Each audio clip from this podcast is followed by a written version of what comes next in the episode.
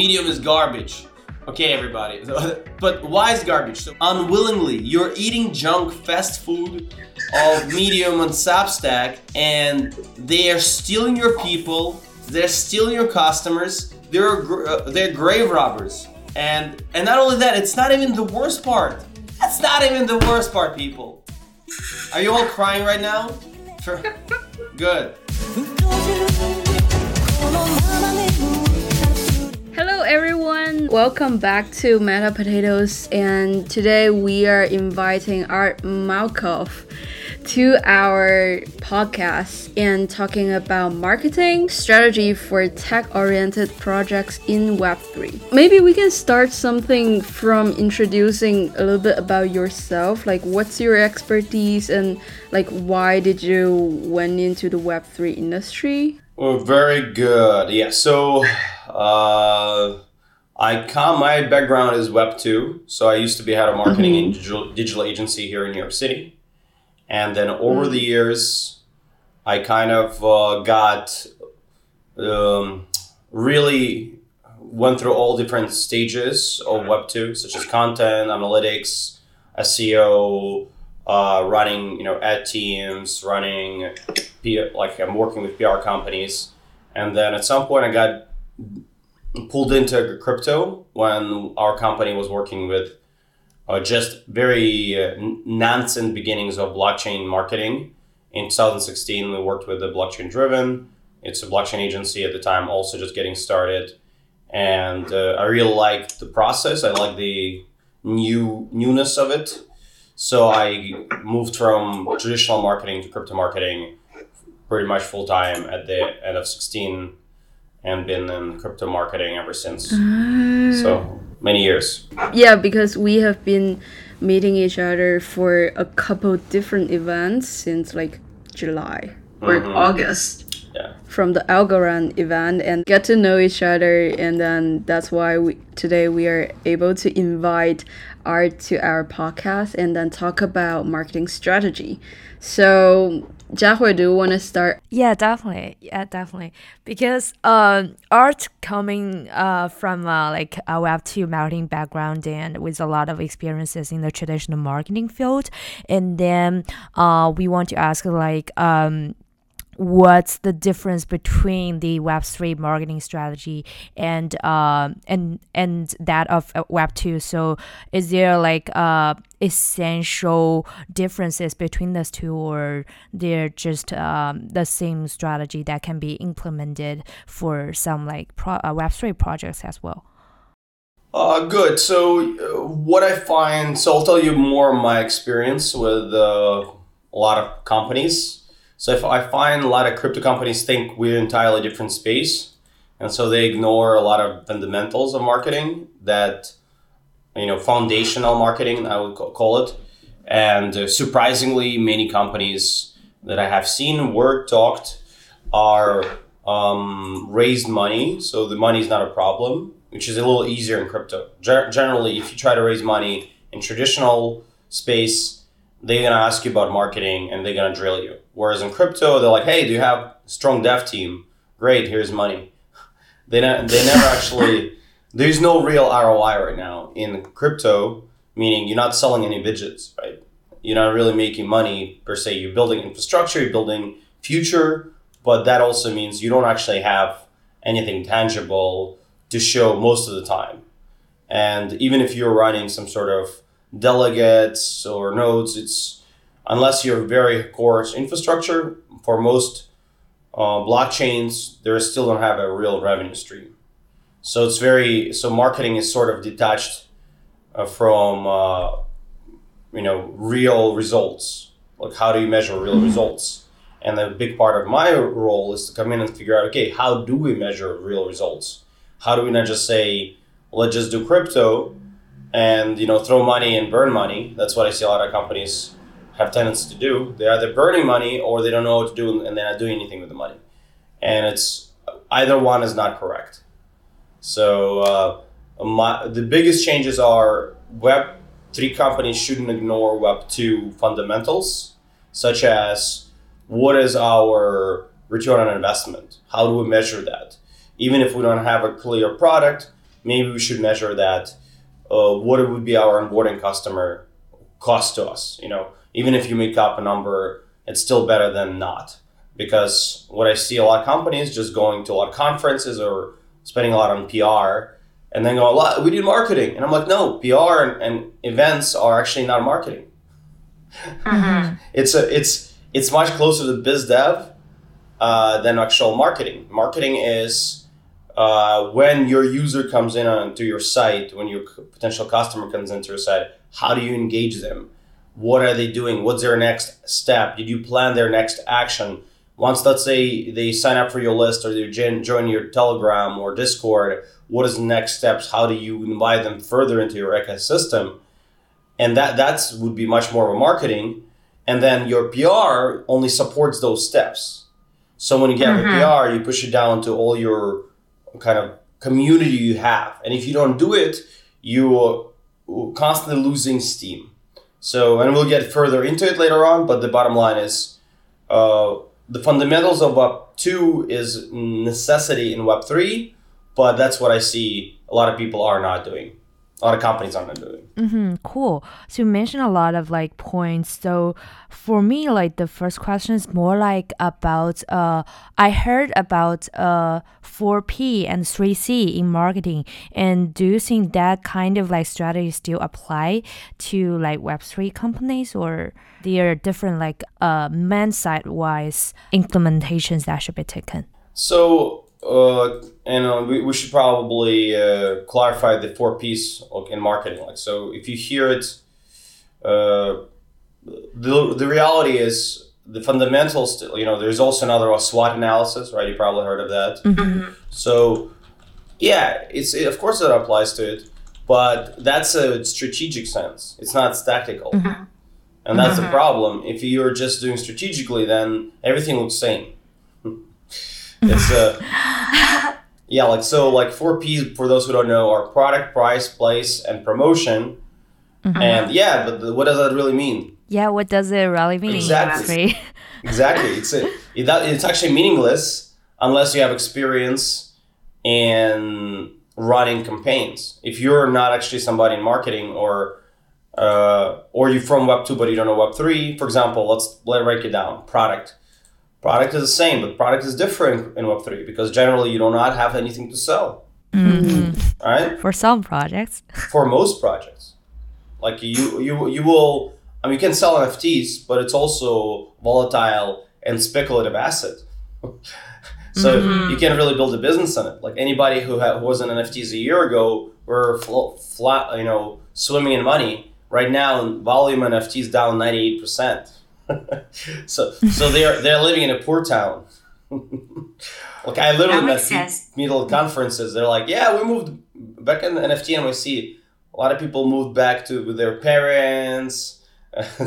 they're they're done. yeah, and uh, what are the metrics or some like uh, performance based metrics for for Web3 marketing because you mentioned that the, there must be different from the uh, Web2 ma- metrics like ROI or something. So, what would be the metrics? So, so um, I'll go back to the four P's just for because so product right the products right now still unclear. So, in traditional one, if you go let's say to healthcare product, you know what their product is.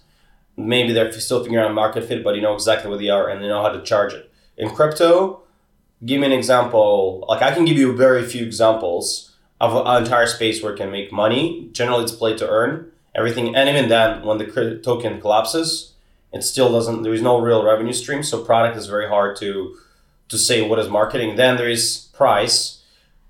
There is no price. Price is a token price. It's it's it's a, it's literally dependent on a date. so so you see already two fundamentals things that normally would work well in crypto, I mean, in traditional marketing doesn't work in crypto at all. Then uh-huh. place, place is sort of works. That's where you have the similarity. So you still gotta go and go to communities, you know, paid placements. You can do that. Although I find a lot of companies in crypto don't do paid placement, which is also baffling. so so they don't do the best practices. And then the promotion, which is um, kind of the similar. Now there's paid paid marketing. So it's Here it could be promotion through PR, through uh, other elements. So those actually generally are okay in crypto. So out of four P's, maybe one of them is doing okay, and maybe 2 Mhm. maximum. So imagine you have four, four a chair and four legs, and you're missing two legs. That's how most companies in crypto is. And the ones Yeah. there are really good ones. Just just to be very clear, there are some very strong companies such as you know recently was on Solana or Chainlink Mhm. where they have fundamentals and they're building it properly. But for every good one, there is I would say five to ten that just missing chairs of the leg. Um, Mm-hmm. so to go back to your point, there are, there are specific metrics, but they are not as hard metrics. So to give you a bit of a background on me, I came from I did a lot of e-commerce marketing back in digital agency. And e-commerce, you literally need to know where every cent goes. You need to know every Mhm. product's revenue. You need to know how much it costs you, the shipping costs. You need to calculate everything. What is your margin of profit, right? All these things. And uh, it doesn't exist in crypto. so none of that exists, literally. Uh, so, uh, and when I bring in sometimes digital agencies, like at, at an agency I brought in from e-commerce, which is, you know, the most specific field I would say of all conversions. I know from e-commerce, I would bring them to uh, mar- crypto. They would literally be like, "All right, how do we do ROI? like, like we cannot track anything. well, what are we tracking?" And so I had to figure out a system. What what is our track point? So, like at IoTeX, for example, uh, we track a lot on, let's say, if we want to get more users, right? So let's say our objective is so. To me, head of marketing is like I'm the driver of the uh, of the let's say car. If we want to get up to the top of the mountain, it's up to me to figure it out. So the team, the CEO, CEO, CFO, they all tell me generally, okay, we want to get to that point from point A to point Z, right?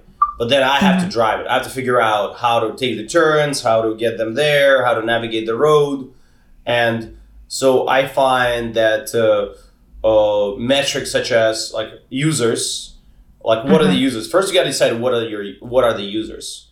So what is important to you? It's uh, could be your uh, active email subscribers, right? So those are something already meaningful. Why is it meaningful? Because you can track uh, how, how often they open, who's engaging. You potentially can tie it into your analytics. So using analytics is important. Like another, another thing I see a lot of projects either don't use analytics or they don't or they don't use them correctly. So it's a so use analytics, mm, and uh, so decide what is important. The second one would be let's say wallet downloads, right? So that's something pretty clear. Uh, also, sometimes it's hard to measure that wallet downloads because Apple won't share with you data, and sometimes you can tie it in from the website. So generally, you might be able to track. Okay, if they go to your site and they click on wallet download, that would be considered to be a conversion. Then you can allocate value to the conversion. You can say that cost uh, worth for us two dollars, and let's say somebody joining mailing list would be a, a dollar, right? So you can do point values. It doesn't even have to be a dollar. It could be just one point or two points. Uh, if they take specific action, let's say you are uh, DeFi uh, wallet, DeFi uh, wallet. What are you? Uh, what can you measure? Maybe returning users. So if that user returned three times to you, so this is, there's a magic number like this, uh, that's a from study in Starbucks. If the user comes back four times, they're much more likely to be a repeat customer. So you can put that if they come back four times, we can maybe increase our value to 20 points, right? Because they are now active trader. So that's something I integrated at Polymarket back a few years ago. Uh, we measured all our users and I created that system. But even though we did not know exactly what our value is, we could at least know, okay, if they're trading and they're active user, they have a lot more value for us than somebody who comes in and maybe trades once. So you see, all the metrics is slightly, uh, slightly different. So it's up to project to figure out what is important to them, but it's still doable. As I gave an example, you can still know uh, what is important, how you want to measure it, where you want to measure it, but you do need to sit down with your team, figure out how what's important, think on it, uh, and that's kind of what I do now. I, I consult projects on scalability, like on their internal teams. How do you structure your KPIs? How do you structure your internal teams that you're marketing is strong and effective? Yeah, yeah, very well said. Actually, uh, because our uh, like this podcast is specifically for like uh, Web three tech oriented projects. So I was wondering, like, uh, do you have like some specific metrics for like uh infrastructure level or some like uh very tech focused Web3 projects to share? Sure. I mean, active users, right? Everybody, uh, I mean, it doesn't matter if you're very tech or non tech, it's all about active mm-hmm. users. We all competing for attention. Every single, if you're in crypto space, you're competing with other, other crypto projects. Let's get real here. It's, uh, mm-hmm. you, you're not, and thing is, it's actually industry agnostic. I find if you're a healthcare product, in crypto, you're still competing with DeFi. If you're mm-hmm. DeFi, you're still competing with game to earn. Why? Because the ecosystem's smaller and everyone looking at the same channels of information. They look in same YouTubers, same news channels. So you ca- so it's it, everyone competing for attention. So if you're tech project in Web three, uh, get real. you're competing with the whole field. Yeah.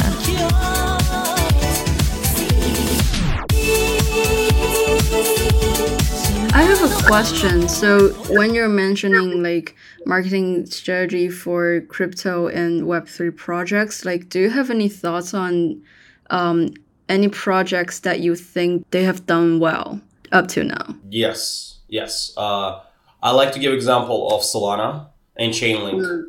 Uh, uh, they're both. Uh, I think Cosmos does pretty well. Generally, any project that got into top ten or top twenty at some point likely did a lot of things correctly. So the the one uh, caveat I will give to everybody uh, who's listening, uh, just because they're already in top ten or top twenty doesn't mean you can copy their strategy because the market has shifted. So a lot of people come into and say, "Well, we're top 300, and you know, uh, we're aiming to be top 10 or top 20." And I'm like, "Guys, you're top 300. You're aiming to be top 200." yeah, because it's like uh, imagine if you're playing tennis and you're uh, on a high school team, right? And and you you you're really good in your high school team, and you're like, "I want to be world champion." I'm like, shut, shut up, all right? Like, yeah, you're a dreamer with a, you know, a lot of hopes, but before you can be high school champion, I mean, world champion, or right, uh, be top ten in the world champion, you you gotta work through the ranks. So you, so it means before you can be beat top ten, you gotta be top 200 first. If you're a top 300 player or top 500 player, don't tell me like. And, and by the way, every single crypto project they're like, yeah, we want to be the next Solana. We want to be next uh, Ethereum. Like, yeah, well, you're not. so, so I got a real reality check for you. You, you. you know who competing? Look at whoever competitors in your space who are probably top 150, top 200. That's who you're competing with. So you got to do better than them. And uh, I, did, I, I said it at IoTeX, I said it at Polymarket, and every single project. Like at Polymarket, we became a leader because we said, we don't know right now it's a new space. We're going to figure out how to really structure it. We don't know how to do it but i'm going to use existing knowledge i have for scaling. That's what we did. We became number one in that space at least in back in 2020 we had a vitalik buterin writing about us tweeting about us during that time testing out our product on election night. Uh, uh, so it was like you know we went from 1 million to 100 million in five months growth. And no, no tokens just trading volume like people on information so literally, people put so much money into the, our system that we had a massive engagement. Uh, and the reason why we did it because we didn't go, well, we we aiming to be you know Ethereum. No, we're we gotta do the best what you can do right now. Make sure your uh, team's a strong marketing. Make sure you have a strong content writers. Make sure you have a strong brand messaging. Make sure you have uh, easy to understand a value proposition to every customer that sees your brand in any position. And that's where most people missing parts. Like, oh, I want to be the best player in the world. Yeah, but you don't have a serve, you don't have a backhand, you move terribly on court, and you to give a tennis example, and you cannot hit a ball properly, you know, from three positions. So like you, before you can get there, you need to fill in ton of gaps, and then you can get to top 200. and then top 100. That's what happened to IoTeX. And IoTeX, they were amazingly strong technical team, um, but ultimately for marketing, the uh, there was some gaps, and and they knew it. That's why they you know brought me in.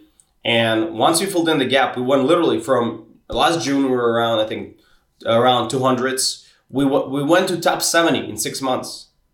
We outperformed you know most projects and got in top 100 coin market cap companies, top 70 market cap companies, uh, literally within months.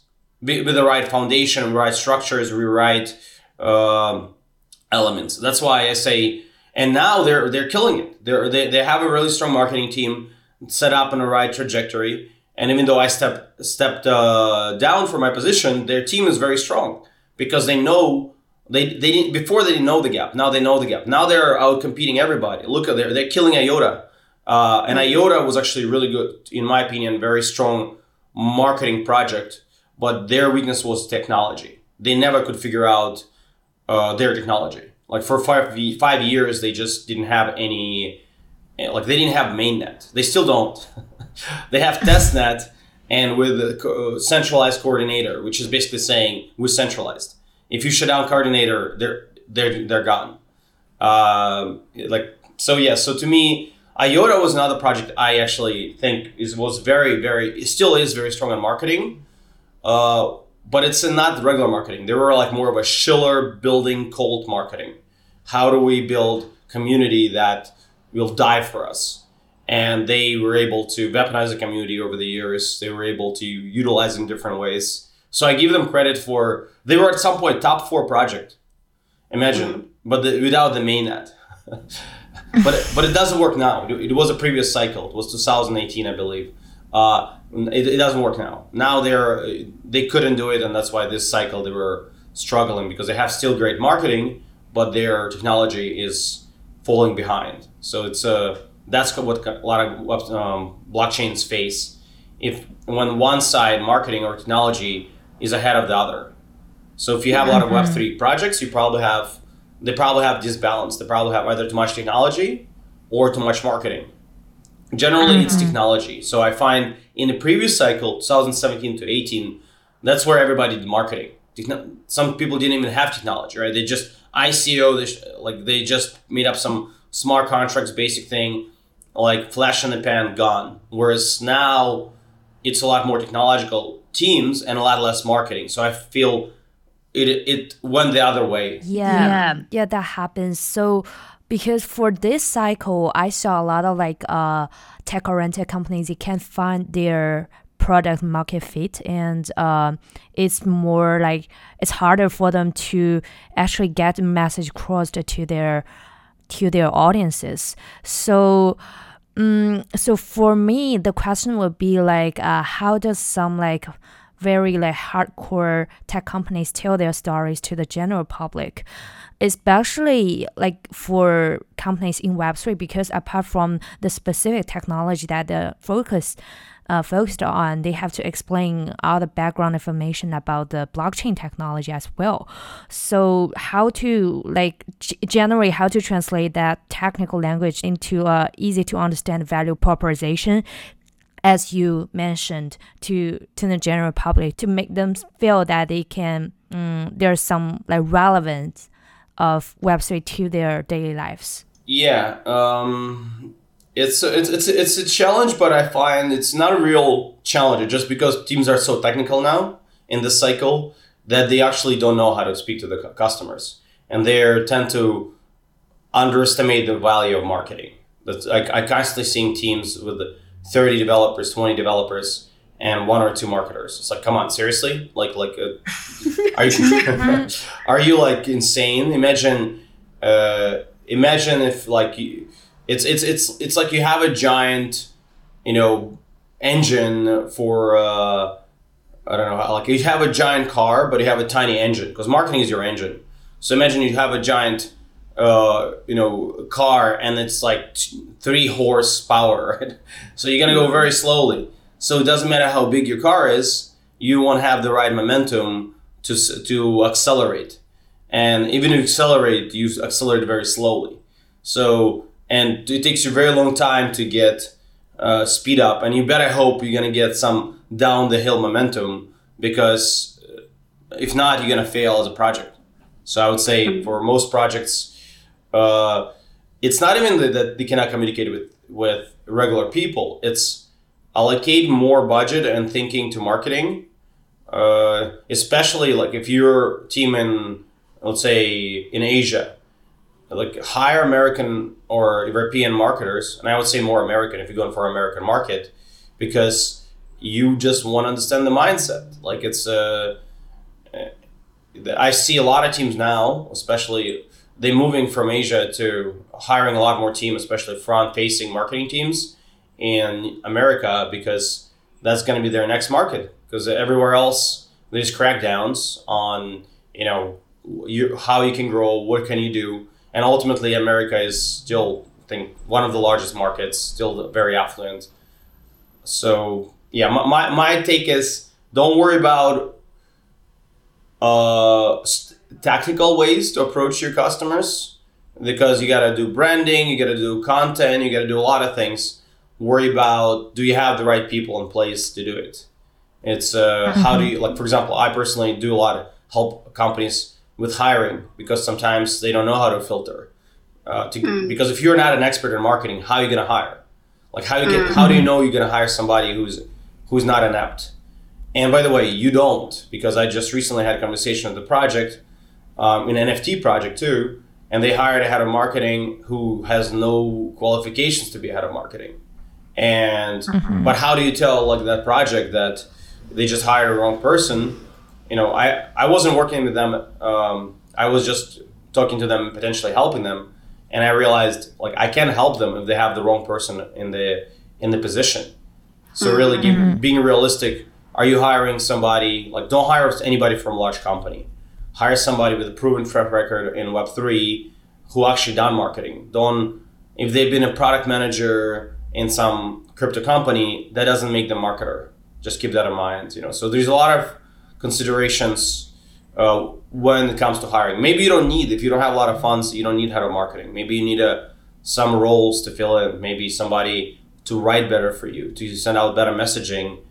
Um, and we can talk about critical roles that I think every marketing Web3 company should have you know, later on. Yeah.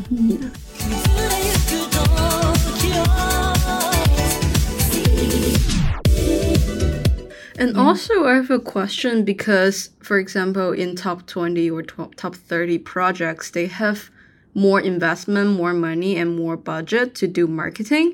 And then right. some of the tech oriented projects, they might put all the investment into like tech technical development for their project and future like go but then like they are lacking the budget to do marketing or something like that to like increase their impact then is there like no way for them to do it with low budget or there's another like potential ways for them to do it as well well, as well. let's ask why do they have low budgets if they raised a million dollars which by the way in crypto is a low number. Like there generally project is like three four five ten million. Uh, i spoke to somebody at event. They just raised from one organization they raised 10 million. Like foundation like it's ecosystem. Mm. it's insane. So uh, first of all you, you know you're asking a very correct question which is uh, why are they you know if they don't have a budget like well why don't they have a budget maybe they maybe their budget is wrongly allocated.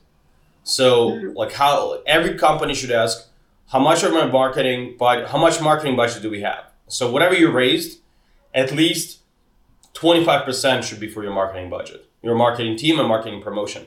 So if you allocated nothing, then and you have 20 developers and then you're like, well, wow, this is going to be really hard to market it. Yeah, because you allocated nothing and then and then you do ad hoc allocations. You go, oh, we need to go on a conference. Uh, can we find two thousand dollars here? Oh, we need to do promotion. Can we find five thousand from? Well, that's a problem because you never set up a proper budget. So this is what I say to like if you have a budget for development, why you don't have budget for your marketing? So this is uh, I do all of like this is biggest mistake. One of the biggest mistakes I see in crypto companies they don't have marketing budget. They don't have proper allocation. Just say, well, it doesn't matter. We'll go we'll go on a whim, we'll figure it out. No, you don't. You don't figure it out. If you raised a million dollars, you need to allocate $150,000 for marketing. That includes people, that includes uh, budget. It doesn't mean you're to use it all, but you should have that money. So if you're to have, so guess what? If you have, let's say, quarter million dollars, you can have a, you actually can hire a CMO or head of marketing. You can hire content writer. You can hire outreach person. You can hire social media teams, and uh, you know, and and you still have a budget for uh, ads. You have still mar- have a budget for conferences. You have still budget for different tools that you need for marketing. See, that's a, so it's really it's a, it's a question of, but of thinking uh, deeply and profoundly on are we actually allocating what needs to be allocated to the marketing versus mm. asking question we don't have enough money because we spent everything on tech. Mm. But also, like from my understanding, some of the tech projects they have a little bit of like social media marketing. They don't do that much uh, marketing for the general public or someone like me because most of their consumer or their targeting client it's like developers or developing company or other developing projects. So is the marketing part also important in here? Because some of them I said like I already know the developers. I have like my connection with my developer friends so I don't need marketing. I just go with my friends and they spread word with mm-hmm. mouth something like that. So does that also like apply to this type of projects? Um yeah I mean it applies because it, it, what you're just saying is uh, it's kind of ad hoc marketing so they know they need ecosystem because that's everybody told you that in, in crypto. You need to have ecosystem. And by the way, that's the one big differentiation from traditional marketing. It's ecosystem. So in crypto, there's multiple, like there's, I would say, three major differentiations from traditional marketing. But one of them is you need to have ecosystem. You need to have followers, even if you're B2B. Um, a lot of it is comes from because, and the reason is because the community is small. So it's still, it's still in a way word of mouth. That's why people are using Telegram. That's why uh, ecosystem is so important because it's it's almost like we go 100 years back or a few hundred years back when you were villages. So in a way, you're creating your own virtual villages or towns, uh, communities that exists it's in its own space. Uh, because you you just can't do what you know you don't you we don't have the format yet that already evolved in traditional space and we cannot use a lot of that format. So it's in it. So it's like, you know, it's it's a different track. Like imagine you have a tr- different train tracks. So we have a different train track. So we have it's a parallel train track that runs parallel to traditional train. So it's a I don't know choo choo train, right?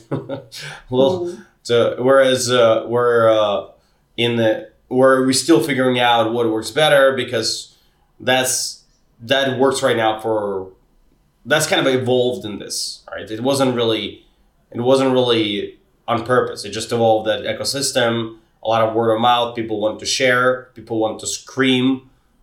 Uh, that's what differentiation is in crypto. People want to share with you idea. Like, hey, listen, and a lot of people will listen. Whereas in traditional marketing, um, either people don't want to listen to you, or if you try to talk too much about it, you be, you'll be considered to be multi-layer marketer you know, mm. you know that? So that's that's not far from crypto. in 2017, 18, I remember that was everybody would go, "What are you investing in? What do you want to know?" Everybody want to get in on the token, uh, and every event you went to, that was the question: "What are you investing in? What are you doing?"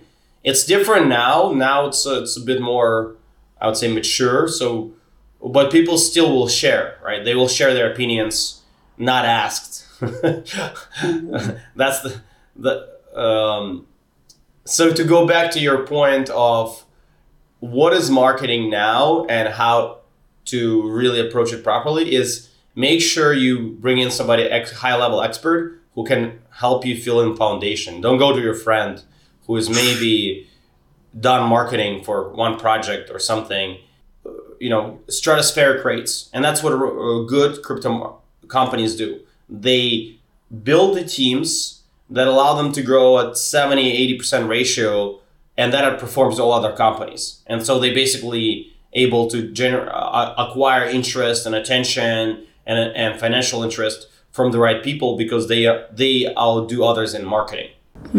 Hopefully, I answered that question. Yeah, of course, of course. Yeah, because we've talked about lo- allocation of money, and I can like see that a lot of like well-funded projects they do a lot of PRs on some major medias, like mm, like traditionally like uh Forbes and Bloomberg and uh CryptoWise like CoinDesk, CoinTelegraph, etc. So uh. I mean, like for smaller projects, they don't have that kind of money to spend on this major media exposure. So, um, I was wondering, does it does all the all these PRs and all these media articles matter uh, for for that project? Do they need to spend that kind of money on um, all these PRs? No, they don't. it's a I, I PR is the biggest fault of current crypto because PR is easy. You see, PR is like fast food of com- crypto companies. They go like, oh, we need PR, and then the reality is you don't need PR. You need few publication to show that you are you know, legit. But here's the data, and I looked a lot of data on a lot of crypto companies uh, over the years, and the data is uh, PR is one of the weakest conversions from media to user. So it's one of the most expensive acquisition mechanics. Uh, even if you get lucky and you get a lot of PR, which is very rare, most of the time it's wasted. Even then, it's it's very temporary. It will be one article. You will get a couple of thousand people at most. Sometimes you don't get anybody. You'll you uh, put out a publication and you get no people or three people coming to your site, and you spend thousands of dollars just for that piece. So PR is used wrong in crypto. Uh, role of PR is to build, uh, show that people care, to show show recency of attention to your project, and then using PR to communicate to your communities. So ultimately, you build that. You need to have already a community or uh, ecosystem that you can communicate to. So you really need PR to talk to tell your com- to tell your community, look, we're cool, we're doing well. Here's the news. But if you don't have community, spending money on PR is actually a lot of waste. And if you have community, even then you probably can cut down 50% of your PR budget or 70% and allocate it to something else because like allocate it to your better mailing list, do proper drip campaigning, get a better writer and and that's what allows you to maximize PR. Like it's better to have less PR but stronger internal team than do a lot of PR and not track it. Like people, I mean, PR is a very, I, I would say, the biggest blind spot for crypto industry. People think we can just pay our way out of this, and you can't. Mm-hmm. Yeah. so, I think we have to go take a step back and once again go back to where where's your project on the landscape? Are you do you have already community, or are you starting from scratch? Well, let's talk talk a little bit about where we are right now we're now in crypto winter, some sort of version of crypto winter. We can say maybe we are in beginning, middle. Uh, I don't think it's end yet, but somewhere in. It's no longer uh, thrilling. So if you look at last year, up to I would say even up to this May, mid May, until Terra Luna, that's like a clear difference when the market went from exuberance or at least cautious exuberance to complete collapse. So so there's a very you see uh, that's the thing good thing with crypto. You generally know when something is very clear. Sometimes you don't but usually there is a one or two things. So in this case we know it's terra luna. Like we know after that everyone kind of went back to their caves. Uh, so look at the last year. Last year when you're marketing people want to get information they're excited they're exuberant so it's it's uh, think of it if you're a ocean uh, sailboat it's you have the favorable wind. Anything you do, you're gonna go faster, higher, rapidly. Like I have helped NFT, uh, NFT and P, P play to earn game. Last year we went from zero uh, Twitter followers to thirty thousand Twitter followers organic. We had over uh, uh, tens of thousands of users organically, I would say in this year it would not be possible. So the question for lots of projects should be, um, should how much should we be spending when now it's a headwind, right? So we went from favorable wind to the headwind. So every time you're spending money, you have to ask what should we spend money on. So like PR right now very ineffective because there is no headwind and PR is very expensive. So you should be building out your ecosystem, but your ecosystem, but be realistic. If you are not super exciting product, like uh, you probably not gonna do that well. Like it's a, and thing is, you can be not super exciting product in up market and still do well. That's the difference. So whereas right now you better have some sort of angle that people get thrilled or excited. Like for example, for me it would be a real world connection, right? Some sort of real world Web two application that's moving to Web three. And if you have something like that, that can be exciting for even in a, the bear market. But if you're another NFT project, no matter how fun your dynamic is, or no matter how exciting your tokenization model is, you will be facing more headwind because people are skittish right now. Mm. So yeah. You also mentioned that tokenization is part of the like mechanism within building this community, right? Like how do you think tokenization um is it like necessary for all projects or it's just like user case for some of them to become part of this marketing strategy? I mean tokenization is extremely important part and if you're not using it for your incentivization you're massively in trouble. I'll give you the bi- the best example of that is the project i already mentioned iota. Their token has no had no real value so you couldn't really do anything with it so it was like it's it was it was just a token it had no actual functionality with a blockchain. Like there was no no utility of any kind. Uh, I mean, it also might be the dirty secret of IOTA, but the, the but it's truth. Their token had no utility, and ultimately, that's what uh, they faced the problem over the years. In the beginning, it didn't matter, but the further it went on, the more the that separation was because they mandated all the tokens. People had the token, and so there was no way to uh, pre-select spam, for example, in the network. So because there was no way to incentivize good good uh, player from bad player, and in fact, bad players are more incentivized because then they maybe can steal your money. So so the so their their branding was like the more you do it, uh, the more you spend, the faster it gets. I'm like, yeah, but it works also for spam transactions. so so if and at some point, if you don't incentivize good characters, this spam and scamming characters will over uh, overflow your network, and that's what happened. Like the ninety nine percent of transactions on IOTA is spam, uh, which is sad, but that's a good example of bad tokenization model that ultimately came to bite them in the butt. Like so, because they could never use their token.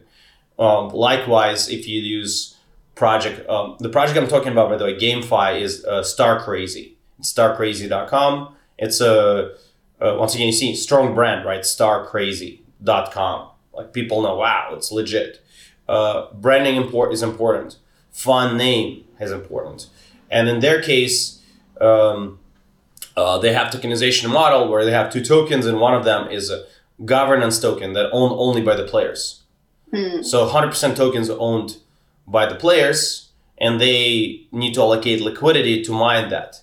So there's a pool of tokens that released every day, and for you to participate in it, you need to put liquidity. So you see, it's like it's so it's a DeFi and gaming in one, and that tokenization is very good and fair because then the players are more incentivized to per- participate. So mm-hmm. that means during the winter, crypto winter, they, that project is actually still doing really well. They still have a lot of active players because people are incentivized to pull together resources and kind of survive the winter together. So they're they have a vibrant community even though it's winter. Mm-hmm. So yeah, so tokenization is very important, and uh, for your marketing, how you position it, how you structure it, all those things are, in my opinion, um, exceptionally important. And you need to put a lot of thought into it, and you don't want to be greedy. That's another thing. I've seen too many projects that are being too greedy about. Uh, about not trying to build a project, but like, oh, how do we get money first? and that's where users not stupid. So if you're doing something where it's clear that you're benefiting more than the user, you will be called out on that, and at some point it'll bite you in the butt. So in terms of tokenization, I was wondering, uh, during design, should we incorporate that marketing part into it, or it can be like added on after you launched your tokenization plan? Um, it can be done later. You just can say it's part of the treasury uh, and allocate it to. Uh, I mean, I don't. It it depends. I mean, there should be some structure to, like, like tokenization of incentives. So there's different ways to tokenize incentives. There is either you, if you, if it's part of your mechanics of your blockchain and it's a core mechanic, then it's hard to change. Uh, So that you gotta keep in mind. But I do think this is kind of a norm now. I think IOTA it was an example of rarely when project had such a strong marketing that they survived with a terrible tokenization model. Uh, but I don't think that happens as much anymore. So generally, if you have a strong core tokenization model, you can take some tokens and just say it's going to be 30% of our tokens or 20% of tokens in treasury that we can allocate for various things, including marketing, including incentivizing users. Like IoTeX is a good example. If like if you're curious about to look how to do it well, IoTeX, in my opinion, did good way good structure on tokenization, incentivization, burn mechanics, uh, allocation, some of it for their ecosystem projects. So uh, once again, it dep- depends on a project. Cool. So uh, when you're like incentivizing users, some of the users they are like real, but I see some projects they're like. Uh, for example, their Twitter fans, they're buying Twitter fans for their to to form like a community-like atmosphere around their project. So I was wondering that um, what would be your thoughts on that? Because uh, if you don't do not have like initial community members, that people will not follow you because they see that your Twitter has like l- like less followers, right? Yeah. Right. But if you if you are buying users, people know that you are like buying Yeah, user, yeah. and they they will not trust you. So there's a like dilemma there. So just uh, wondering what would be your thoughts on that? Well, your users are go back to your are your how good is your communication of your brand? How good is your storytelling? So you're not gonna get users. You know you cannot buy users if your brand. You cannot tell a story about why what you're doing is different and in an engaging way, in a way that people will want to follow you and learn about you and uh, really be your biggest fans, so to speak. Uh, whereas uh, if you're on Twitter, first of all, Twitter buying does not work because if you have 10, 15,000 fake followers, Twitter will probably ding you anyway for ranking. So you're already doing yourself misservice because the Twitter knows, and so they have algorithms to catch it. Then if you try to raise money, your investor will know because they, they have tools to scan uh, to scan your Twitter followers and say, okay, your Twitter followers are not active. Like, what are you doing? If they're not real people, it will come off scammy.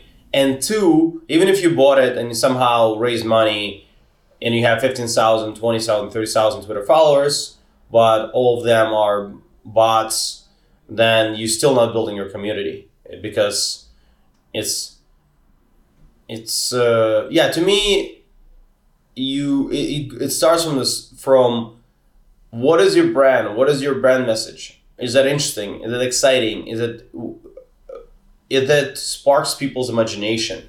And if it doesn't, then go back to the drawing board, figure out what are you offering. E- By the way, it can be B two B as well. Like people say, "Well, we're for developers or B two B." I'm like, "Yeah, you can do it." Like with IoTeX, IoTeX is actually a lot more B two B than B two C. But look at their communication because I built it, by the way. so so you will see that uh, it's actually a lot more uh, welcoming and pleasant and uh, uh, you, you could be developer or you could be person of the street and yet you will be able to communicate and understand it and you won't be confused. And that's a critical it's that's a critical step in communication communicating with the community building your community and growing your community. Mm-hmm. We agree. Yeah, so our last questions will be like, um, because all this like episode is about Web3 marketing, and um, because the term Web3 is too generic in some sense, and it's sometimes con- often considered as like a marketing track. Um, so will you restrict the usage of Web3 in the company's external materials? Uh, because the concept is being distorted sometimes, or it's um, it's not that a big deal. Uh, it depends for who you're marketing, your audience. So if you're going to a regular people, non-crypto, then yeah, you should never mention Web three. As simple as that, because they're just gonna be confused. Like it, goes back to.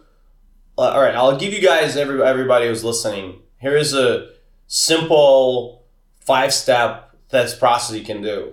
Is look at your domain. Start. It's everything starts with your domain and brand.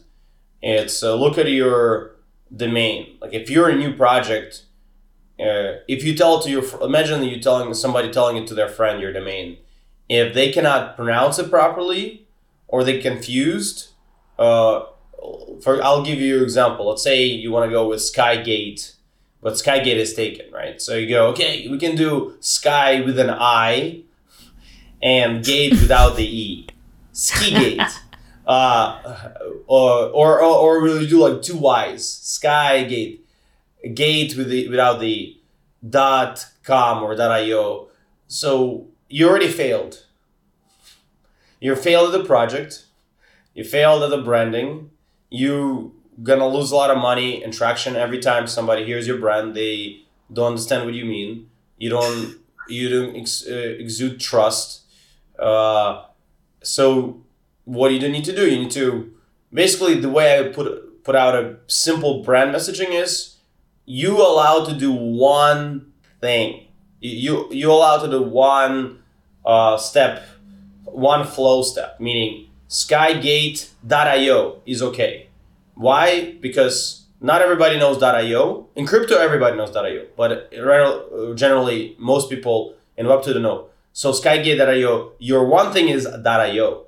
So if you want to have Sky, you like the best is Skygate.com, of course, but you cannot have it because it's very expensive or there's a project. So Skygate.io. So make sure it's pronounceable and there is no missing letters or misspells, um, and then you're good. Um, um, but if you want to do like sky-gate.io, you failed because you're adding an extra step that's gonna confuse your users. So make it super basic and easy for users to find you and engage with your brand. Example at IoTeX we did MachineFi. What did we do? We bought MachineFi.com. See, there is no confusion, clarity. And yes, it was a premium domain and we did pre- premium, but you know what it allows to do? Have a full trust. So you don't need .com. I would say it's .com or .io. Do not use .xyz. Like that's like one thing because they're they used to be very big with sca- um, with email scams. So like a lot of issues are emails. So like uh, that's like a warning out to the companies. If you have an XYZ, you probably uh, gonna have an issue with email servers, uh, e- distribution of emails. So be careful. Uh, so generally for crypto companies, .io is your best friend if you can get one word that word.io, yes, you might pay premium. You might pay a couple, you know, tens, a few, maybe tens of thousands, but that also gives you credibility immediately. If you're one word.io, you already sound like a brand in crypto. So that's the first step. Second step, uh, tagline. Come up with a good tagline that everybody can understand. Uh, in IoTeX, we used to have connect, um, uh, connect uh, building the connected world. So because we were going for uh, developers and you regular consumers and businesses, it could be developers building the connected world, uh, building the connected world with IoTeX, right? So it's it's it was appealing to everybody and easy to understand. So have an easy tagline. A lot of brands don't have taglines, and that's a problem, or they make it too technical. So three, uh, third step is when somebody goes to your site, is it easy to understand what you do from the first page? Meaning, is there clear clear reason for them to continue learning about you? So clarity is very very important. Uh, and that's where you want to be broad. Being broad is better than not broad in your first page because then they will continue to scroll down. Because if you're too specific too quickly, you will lose audience. And remember, you're going for crypto audience. You're not going for crypto DeFi on Solana audience. You're going for a broader audience because maybe they will want to switch maybe on their near protocol, but they, they like your idea. They will learn about it. So that's step three. Step four, how is your communication built? Is your uh, blog uh, your own blog? For example, a lot of companies use Medium as a blog. That's error, huge error. So see, and you're gonna go, what? How's it possible, Art? We all use Medium. Like I see, I probably said it, and eighty percent of listeners right now will go, hold on, we use Medium. Yes, and you're losing ranking every day. Oh yes, that's a that's a mic drop mo- moment right there. Bam! You're using Medium, you failed. Uh, well, well uh, does it mean like I use Mirror and I I will succeed? well, you should use Mirror, uh, Gia. generally good for your hygiene. But aside from that, uh, no, I, I know what you're saying. uh, uh, Mirror is okay. Uh, I would say Ghost is better. So Ghost, Ghost, is your white label blog. So ghost.org. Uh, I don't get any credit for them, but I'm their biggest supporter because I heard there's another tool called like Substack, and a lot of people, like technical people, they write some like commentaries uh, in that, and it, you can like actually become followers by just uh, entering your like email addresses. Yes, and you also fail if you use Substack. so if you use Medium or Substack, you fail.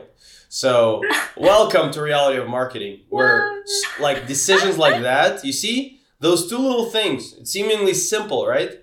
If some there's nobody else to advise you, you just oh you're wasting your PR. Uh, let me explain why you're failing, right? So so I don't want to be like super harsh to all the companies listening you know being failures in that sense but the but you are. And i'll explain why. So media both medium substack they stealing your traffic. So when you're posting an article you are not it's imagine you have a giant sail.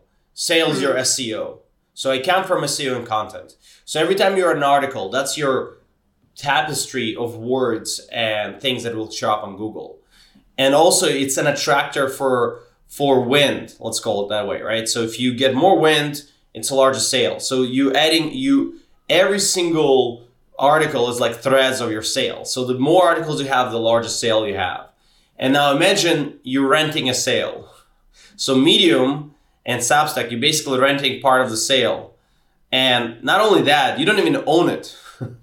so every time you I know it's terrifying, right? It's like I'm, I'm telling a horror story right now. Everyone like, what? How? What? You're giving us this heart attack, Art. You're too good at this, and I am. But that's not the point. it's what. So what's happening is every time you're posting on Medium or every time you're posting on Substack, you're renting out your content to somebody else. You're renting out your sail, and so what happens is now they go to Substack or Medium and then they go somewhere else. If you go if you go to Medium article, if you own Medium, go right now to one of your articles. Scroll down. no, I'm I swear. Everybody should pause this episode and go to your Medium right now. Go. I'm giving you a few seconds to go there. Yes, I'm looking at you, person. Uh, and and now click on any article you did. Right? You you look in the article, you see home and sidebar next to you and it has home search. Click on it. Click on home. Where does it take you? Oh, it takes you to home on Medium. Oh my God, they just stole your traffic. Do you understand? And then you scroll down. There is suggested articles, suggested articles from Medium, from your competitors. You're you are a sellout. You're a sellout unwillingly. You're eating junk fast food of Medium and Substack and they are stealing your people. They're stealing your customers. They're uh, they're grave robbers and baby mm. stealers. So say stealing your customers, and and not only that, it's not even the worst part. That's not even the worst part, people. Are you all crying right now? For good. I hope all the listeners are now crying and to- and uh, screaming at their marketing people, or, or, or the lack of marketing people, qualified marketing people. So the worst part is every time you get PR, that PR you're spending those sweet sweet dollars of yours. that that PR we just talked about how inefficient it is, where you're spending tens of thousands of dollars per month on agencies. And by the way, don't hire PR agencies. That's another thing. But you see, that's what you get when you've been a top hundred CMO for uh, two coin market cap companies. You you see you've seen things. I've seen things. You know, I know things. Uh, so uh, medium. Let's go go to before we get to PR. Right? Like uh, let's see. I gotta get the most controversial content at the end. That's like so. You might have to change the uh, the order of this. You, you need like medium is garbage. Okay, everybody. But why is garbage? So the worst part, the worst part is the most overused, the the fast food of uh, marketing in crypto is PR because that's the easiest thing to do. You spend money, you get some PR. Uh, and the other one is uh, the medium, which is also fast fast food of content. So you take the worst foods, it's like sugary drinks and McDonald's, and you combine them together and and now you're eating it daily. do you like? Do you all like to die soon as a project? Because you will. uh, or so it means. Uh, by the way, I, I'm slight. I'm being jesting here. I'm. I'll. I'll, I'll give you a little bit of a, a step down. But basically, uh, so now you're you're paying for the content for PR, and they're linking to your Medium. Now think mm. about what that means you're That's paying true. for those SEO articles that you you so want to value that your full like domain needs so much. Remember, I say for everybody, if you want to stand out, get one word.io uh, or or two two word.io. Just clean phrase like green tree.io, right? Much better than green tree for everybody.com or uh, green tree.xyz because xyz is garbage like i said you're gonna have a lot of problems. Uh, so sh- short.io uh, is your best friend if you cannot afford .com. And I would say .io in crypto is as good as .com, so don't worry. Uh, but so imagine now your site needs a lot of SEO links and juice, and you are getting robbed right now because all your PR articles are linking. Like let's say somebody picked your news about you released new uh, app, new wallet extension that works magic and saves uh, baby cattle. Uh, it's uh, in crypto, NFTs, of course. Uh, but so, or baby pandas, I don't know, whichever you want to save. And then, and then, so there are lots of medias, and they're all linking to your Medium article. Guess what? You don't get any benefit from it. Do you understand? Your site literally has no value. So you just rented out the sale, and and if you ever you're sending people there, and they half of them don't click to don't click on your page because the medium also hides links. It hides your main page. It doesn't send any SEO value to you. So every time you're getting article out, you rent you like I said, it's like sugary drinks and sugary fast food. You're doing those. Mm. I guess we are going to change our medium as well. because we have both. Excellent. Like we have both medium and mirror.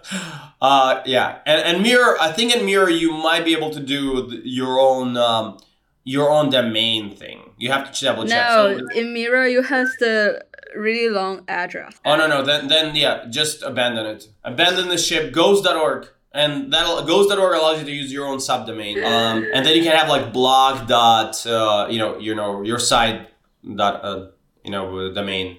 But yeah medium is is basically it's a it's poison. It's a, it's poison it's it's like everybody using it so it's like lemmings everybody using it so uh, by the way that's not only a problem of crypto. That used to be the problem of web 2 companies too. I remember even back in 2000 12 or 13, I would work with companies and you, they would use Medium, and we would have large tra- me- movements from Medium to sites, and the traffic explodes. I'll give you an example. An IoTeX, uh, last year we had, I came in, they were on Medium as well, by the way, just a full, full, full disclosure. They were on Medium. They didn't know any better. I came in. We moved the whole me articles from Medium to our site, and it's also like make sure you don't screw up your stuff. Like don't. But uh, there, it's a you do the we transferred it, and we went. All of a sudden, we had full engagement. All of a sudden, everybody who read it, they would go to where we want them to go. They would engage every. We would send them to different pages. Um, if you go to iotex.io slash blog, you can see how it looks. This is Ghost. It's a white label solution. Most companies in crypto use Ghost, by the way. This is also like the big ones with the good blogs. They have it's a it's basically a white label solution for blogging. Uh, Ghost.org. But check out the iotex.io slash blog. You see, it looks nice, clean. Um, they own every every content. We went from about six to seven thousand people in traffic last June to over three hundred thousand people per month in November. So imagine seven thousand to three hundred thousand, And, and and big part of it is because we now knew our traffic. Also now we could send them to different par- parts of uh, pages. We could we could put videos better. We could uh, uh, allocate a lot better in terms of uh, uh, how things sounded. So there, there are a lot of uh, elements that simply couldn't be done on Medium because Medium basically it's like a it's a renting worth owning. That's the best way to put it. You're renting it, and as soon as you're done, if you go off Medium, you lost all those links from PR you got. You will never get them back. So all the time you spend getting trying to get blogs to link to you and everything, and when they look did not didn't link to your main page, but they linked to your blog, which where the most of your news are, you just missed out on all that. Potentially fifty percent or seventy percent of your traffic has just disappeared. Anyway, I know I'm beating the the I, I'm I'm beating the dead horse here, but uh, yeah, like so you see, that's a dirty secret of crypto. Uh, You know, fundamentals are important. But also, Ghost has like a starting price. Yeah. And by the way, they also have like kind of thing you talk about subscribers and stuff. But that's those you probably won't even use because you really should have your own separate mailing list where you're doing. It could be uh, don't use Mailchimp. By the way, if you're a crypto company, you do not you shouldn't use Mailchimp because at some point you're gonna get banned. Yeah. They hate crypto. I received so many like like spam mails from Mailchimp, Yeah, yeah. and then I just like when I see Mailchimp, I just ignore it. Yeah. And also, if you Yeah. get if Mailchimp, uh, they also don't like crypto companies, so they they can just ban your whole list. Yeah, I've seen it. So be very careful with that as well. Uh, I have had to migrate multiple companies from Mailchimp to uh, other provider because uh, you know. Uh, disclo- if you want to know which one, it's a MailerLite That's from all the ones we saw. That one is actually will be okay with uh, you. But then if I use Ghost, why don't I just build up my own website? Uh, because Ghost is just it's only on your blog subscriptions, whereas you want subscriptions on your main site, and Okay. and also in Ghost that you're paying for subscribers, which it's like- basically you don't want every subscriber to see every part of your blog.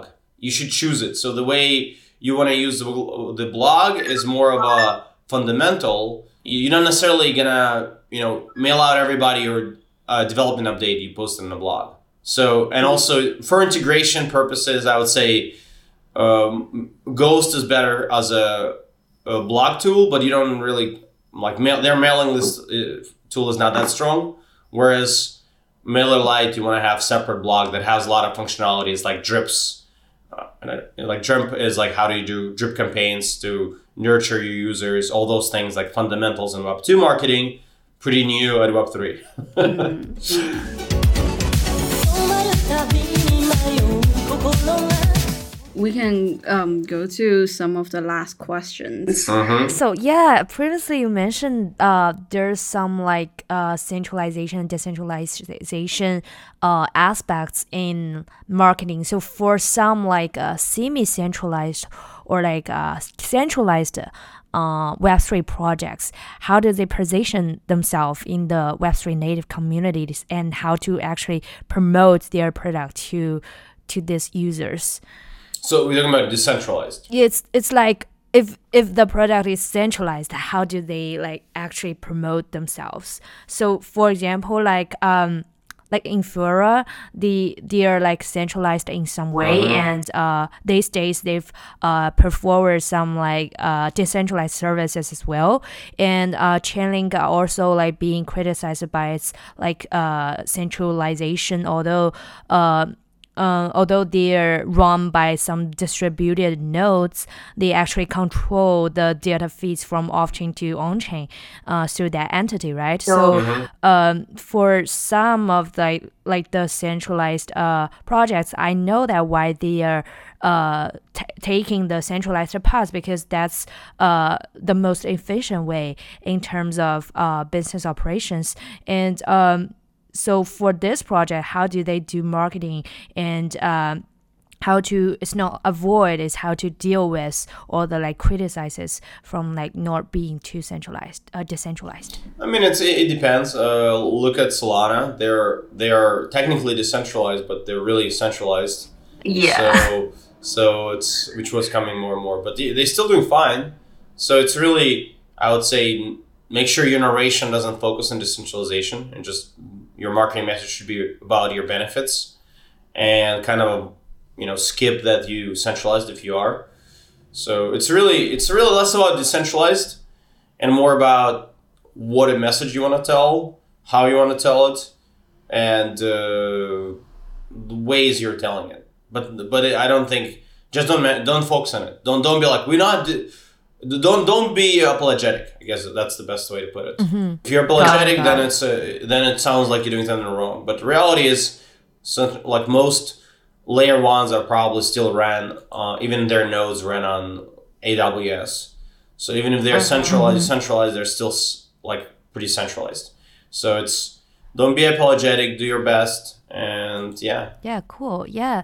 So, um, one last word about like, um, what do you envision, uh, like the future of Web three look like? Yeah, I think I think uh, to me Web three is still projects that uh, easy to use for users. So ultimately, it's about customers and people who are want to try Web three projects. So they might not even know it's Web three. They just it's going to be large corporations. I do feel large corporations are the the main bastion of uh, adoption because once large corporations are starting to really develop on it, you won't know it's crypto. Like if Amazon does something, you won't know it's crypto. They're just gonna be giving you some bonus. Like imagine if you purchase here, you get some Amazon coins, right? That you can use for shipping or something.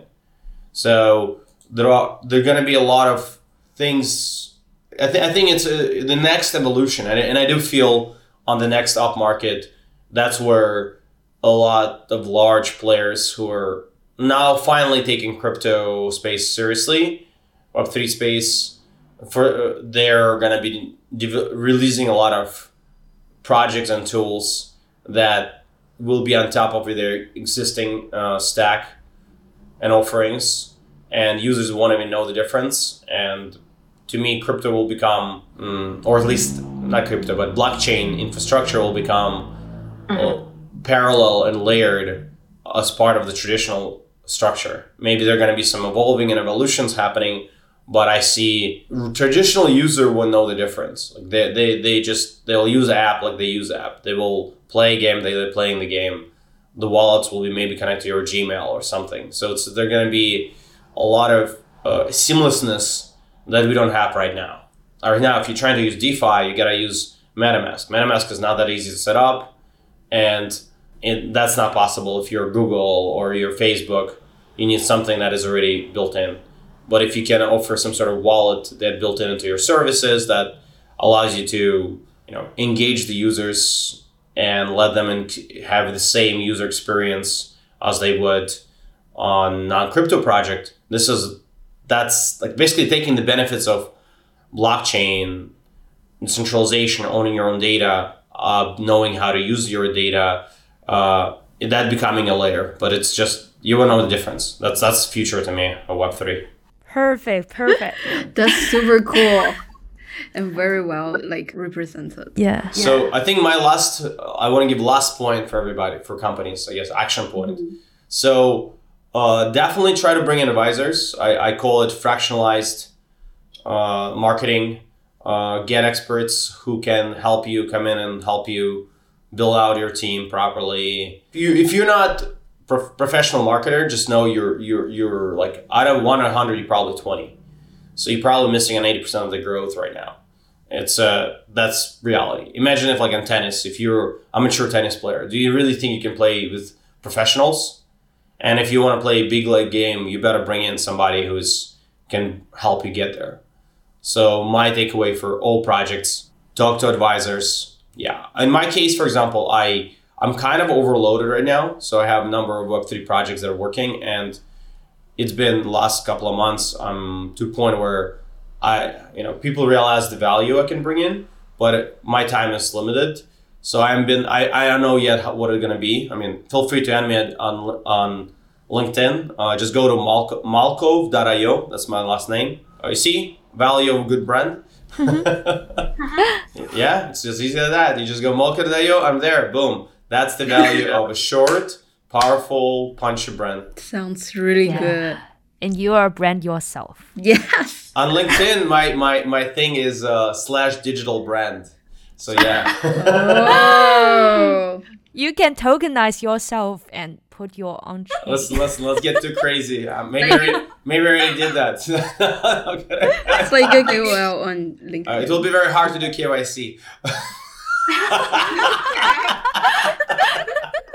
Param, param, pum. Uh, yeah, that's my takeaway for everybody. It just do don't shy away. I actually wrote an article recently. It's on LinkedIn about fractionalized marketing. So anybody who is curious, take a look. It's on malkov.io. I think it's one of the top articles there. Um, And it's I, I write for Cointelegraph and Forbes. Uh, so um, yeah, if you, you can follow me there, and I will post all the stuff coming out. Cool. What do you No. think our like podcast should be on? Uh, podcast? Do you? Uh, well, you, do you have a website? We don't have our website yet. We have a link tree. Yes. Uh, so you should. link tree is is is hard to navigate. So I would say you sh- you want to send people to closest way to find you. Uh, it's a question really, like, like it depending if you if you posting all your podcasts on Twitter. So you just you sh- you want to always have one action point. So you mm-hmm. don't you don't want to mm-hmm. con- confuse your users. So let's say if you're sending out a message, let's say on the podcast, it would be follow us on Twitter, right? So then they can stay up to date on what's happening. Say likewise for anybody who you meet in conferences, it would be follow us on Twitter. Because when you say in Linktree, there is a called paradox of choice. It's a marketing dilemma, but it's a study uh, proven over and over again. When people have too many choices, they take none. so they, they that's pull back and they do anything. So generally, um, uh, do you own um, metapotato.io or something like that? um, We Yeah, we can try you haven't even Uh, tried it. You See, that's going back to branding. It's always own your brand. So you should absolutely own that. Mhm. And then you can say go to Meta Potato and maybe that will forward. So you see, it becomes about ease of like, don't tell them go to my Twitter that is blah blah blah. You see, I didn't do that. I said go to malkov.io. You see, nobody gonna get lost. And from then on, they can look up my name, my last name, blah blah blah. I have so metapotato.io would be your first brand, and then you can decide where to forward. You might start with Twitter, but then decide, hey, maybe we should send them to our podcast page. Or maybe they can create and have a different subdomains. Could be like metapotato dash podcast, metapotato.io slash blog, where you can have Glow's blog. But then I need to build up a website. You don't. You can still forward it. Oh. So you can forward it uh, to your uh, Twitter or to your podcast. podcast. Oh. You don't need a website. And, and you can have a web, you can also have email and you don't need a website for it as well. Mm. Mm. So that's a so you see see everybody live on this podcast. So there's a branding lesson and live action and everything. So it's it's a use case too. um, but yeah, so Meta, I would absolutely use metapotato.io as your brand, and you mm-hmm. can you don't need to build a site till you're ready. You can just forward it to your whatever action you want people to take, Mm. and it looks more professional too. So when you're emailing somebody from something at Meta Potato, it looks really good. I really like your brand. Yeah, it's short. Yeah. It's it's it's catchy. It's short. Meta is very popular name, but it's also underst- easy to understand.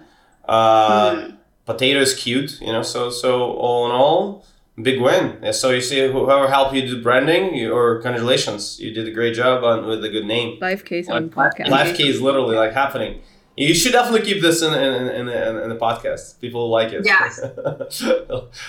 awesome. Well, uh, pleasure uh, pleasure being here. Uh, it was a thrill, um, and like I said, I like to spread my message about just you know, there's a lot of things that you can avoid the pitfalls and minefields, and that's what I like to kind of uh, share the idea because I see it a lot, and it uh, frustrates me as a good marketer. I like to have a strong marketing presence, and whenever I see projects that just you know, it's it's like stepping on you know like the hoe. You know when you do the grass or leaves, the hoe. It's you stepping it and it hits you in the, in the face. That's what it's the sa- same error that most projects do in crypto, and I would like to help overall projects to do avoid it because then they can tell their story better, then they can get more users, then overall space grows and gets better. So my, my I'm kind of on this uh, uh, educational odyssey where I want to help projects get better at what they do because then they can spread their message better. Yeah, of course. We are really glad to have you here today. And yeah, thank you. I guess this will be going to the end of our podcast recording section.